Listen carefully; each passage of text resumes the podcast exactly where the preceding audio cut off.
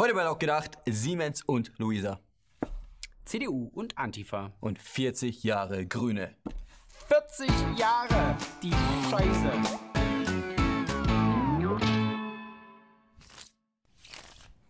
Die Welt steht, noch immer, vor dem Abgrund. Das wissen wir nicht erst seit Greta Thunberg. Denn schon im Februar 2007 war klar, wie dringend diese ganze Weltrettung nun eigentlich ist. Nur 13 Jahre blieb damals noch Zeit. Es wird also knapp, Freunde. So ziemlich genau sechs Wochen. Einige werfen nun verzweifelt die Flinte ins Korn und buchen zum Ende noch schnell eine Kreuzfahrt. Andere dagegen wollen sich mit dem Weltuntergang nicht einfach so abfinden. Denn wenn es einer richten kann, dann sind es die Deutschen. Ob sie wollen oder nicht. Neuestes Ziel der Klimaretter, der traditionsreiche Technologiekonzern Siemens. Der soll nun das Ruder rumreißen.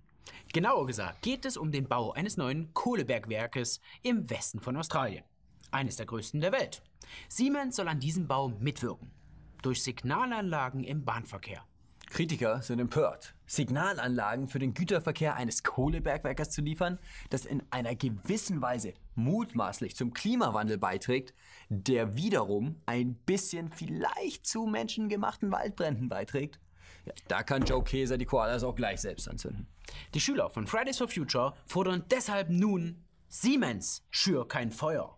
Denn der Technologiekonzern sieht sich trotz aller berechtigten Bedenken gezwungen, den Auftrag anzunehmen. Als Zeichen des guten Willens kündigt Käser allerdings ein Nachhaltigkeitskomitee für Siemens an. Auch die jungen Klimaaktivisten sollen dort einen Platz bekommen. Luisa Neubauer bot er sogar einen Aufsichtsratsposten bei Siemens Energy an. Ja, man kann seine Gegner auch zu Tode umarmen. Und auch für Käser scheint genau das aufzugehen. Die Demo vor der Firmenzentrale in München wurde ein Flop. Doch wir können uns sicher sein. In der nächsten Woche wird wieder eine neue Umweltsau durch das Dorf getrieben. Im Oktober vergangenen Jahres wurde in Thüringen ein neuer Landtag gewählt. Dabei ging die Linkspartei als klarer Wahlsieger hervor. AfD und CDU folgten auf den Plätzen 2 und 3. Und im einstelligen Bereich befinden sich SPD, Grüne und die FDP. Die bisherige rot-rot-grüne Regierung steht nun auf der Kippe. Denn die linksgrüne Koalition hat vier Sitze im Landtag verloren. Aktuell besetzt man 42 Sitze. Doch für eine Mehrheit werden 46 Sitze benötigt. Schwierige Zeiten in Thüringen. Die Regierungsbildung wird zudem durch eine Ankündigung des CDU-Vorsitzenden Mike Moring erschwert. Er erklärte kurz nach der Wahl, seine Partei werde weder mit der Linkspartei noch mit der AfD koalieren. Wir wollen ja links ablösen, nicht mit links koalieren. Und äh, wenn die Wähler heute entscheiden, dass mit Rot-Rot-Grün Schluss ist, dann müssen wir das nicht verlängern. Damit folgte Moring der Parteilinie. Denn auf dem Parteitag 2018 in Hamburg hatte die CDU eine Zusammenarbeit mit Linken und AfD kategorisch ausgeschlossen. Eine Koalition schließt man mit beiden Parteien auch bis heute aus. Doch zumindest mit der Linkspartei zeigt man sich gesprächsbereit. Diese Gespräche haben nun ergeben, dass Moring und seine CDU eine rot-rot-grüne Minderheitenregierung bei bestimmten Projekten unterstützen will. Dazu trafen sich Ramelow und Moring beim ehemaligen Bundespräsidenten Joachim Gauck. Er soll zwischen den Parteien vermitteln. Ziel ist die Überwindung politischer Gräben. Es geht, Zitat, um neue Wege und Ideen. Deshalb spricht man in Thüringen auch von projektbezogener Regierungsarbeit. Doch nicht nur in Thüringen schert man sich wenig um Beschlüsse. Im niedersächsischen Salzgitter reihte sich die CDU letzte Woche in ein breites zivilgesellschaftliches Bündnis ein. Auf einer Anti-AfD-Kundgebung wehten ihre Fahnen neben den Fahnen anderer Parteien und der Antifa. Scheinbar wächst zusammen, was zusammengehört. Egal ob in Salzgitter oder in Thüringen. Die Partei Bündnis 90 Die Grünen feiert ihren 40. Geburtstag. Das ist auch für uns ein Anlass, einen Blick zurückzuwerfen. Offiziell gegründet wurde die Partei am 13. Januar 1980. Das bestimmte Thema war der Umweltschutz. Doch zog die aufstrebende Partei auch das Interesse von Personen auf sich, denen es weniger um die Natur und Heimat ging.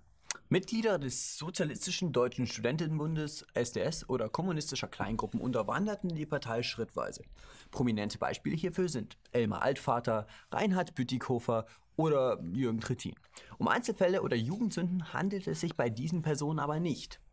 Feste Solidarität bekundete damals Hans-Gerhard Schmierer und dies an keinen geringeren als Pol Pot, seines Zeichens Anführer der Roten Khmer und verantwortlich für zwei Millionen Tote. Aber konzentrieren wir uns lieber auf das Wesentliche. Die Inhalte. Bereits in den Anfangsjahren war man inhaltlich breit aufgestellt. Anti-Atomkraft, Anti-Krieg und Pädophilie. Wortführer auf diesem Gebiet waren Daniel Cohn-Bendit und Volker Beck. Aber diese Zeiten sind vorbei. 1990 flogen die Grünen dann aus dem Bundestag.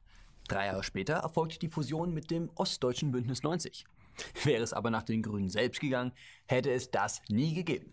Schließlich demonstrierten grüne Köpfe wie Angelika Bär, Jutta Fiditfurt oder Claudia Roth 1990 noch gegen eine Annexion der DDR. Claudia Roth ist heute Vizepräsidentin des Deutschen Bundestages. Doch es gibt noch genügend andere grüne Funktionäre, die auf ähnliche Art und Weise durchstarteten. Einer der alten Garde, der die Partei bis heute prägt, ist Winfried Kretschmann. Der derzeitige Ministerpräsident von Baden-Württemberg war in seiner Jugend im Kommunistischen Bund Westdeutschland organisiert. Soweit die Vergangenheit. Aber wohin steuern die Grünen in der Zukunft? Aktuell sind die Grünen Teil von elf Landesregierungen. Und auch auf Bundesebene läuft es ganz gut. Bei Umfragewerten liegt die Partei bei über 20 Prozent. Die Grünen sind angekommen. Das stellt auch Wolfgang Schäuble fest. Das ist auch nicht verwunderlich. Der grüne Politikertypus blieb sich treu. Nur denkt man mittlerweile staatsmännisch. So auch Timon Zienius. Natürlich kennen die Grünen Vaterlandsliebe. Wir kennen und verachten sie. Oder der Parteivorsitzende Robert Habeck, der sich in einem Buch einmal so äußerte. Vaterlandsliebe fand ich stets zum Kotzen. Ich wusste mit Deutschland noch nie etwas anzufangen und weiß es bis heute nicht. Zum 40. Jubiläum stellen wir also fest, die Grünen sind angekommen. Aus einer Splitterpartei ist eine Regierungspartei geworden. Wir sind gespannt auf die nächsten 40 Jahre und wünschen Happy Birthday. Jo, Freunde, das war's mit der Sendung. Schreibt uns in die Kommentare, was ihr den Grünen zum Geburtstag wünscht. Das, ist alles, was sie machen sollen. Ach nee, liken, teilen, kommentieren. Schön, wenn ihr nächste Woche wieder einschaltet und danke an alle Patreons und Payports. Insbesondere Flo, du weißt warum. Freunde, wir sehen uns nächste Woche um 19 Uhr und abonniert das Ganze. Wir haben gar Paypal mehr. vergessen. Ja, wir haben Paypal kein Paypal mehr. mehr. Da sind wir gesperrt. Na, haut rein, Freunde. Vielen, vielen Dank an all die Leute, die uns jetzt schon unterstützen. So eine Sendung dauert zwar nur 10 Minuten, aber die Erschaffung dauert einige Tage mit vielen, vielen Leuten. Wenn euch die Sendung gefallen hat, könnt ihr unsere Arbeit natürlich auch gern supporten. Nutzt dazu gern Patreon oder Überweisung. Die Links dazu findet ihr in der Beschreibung.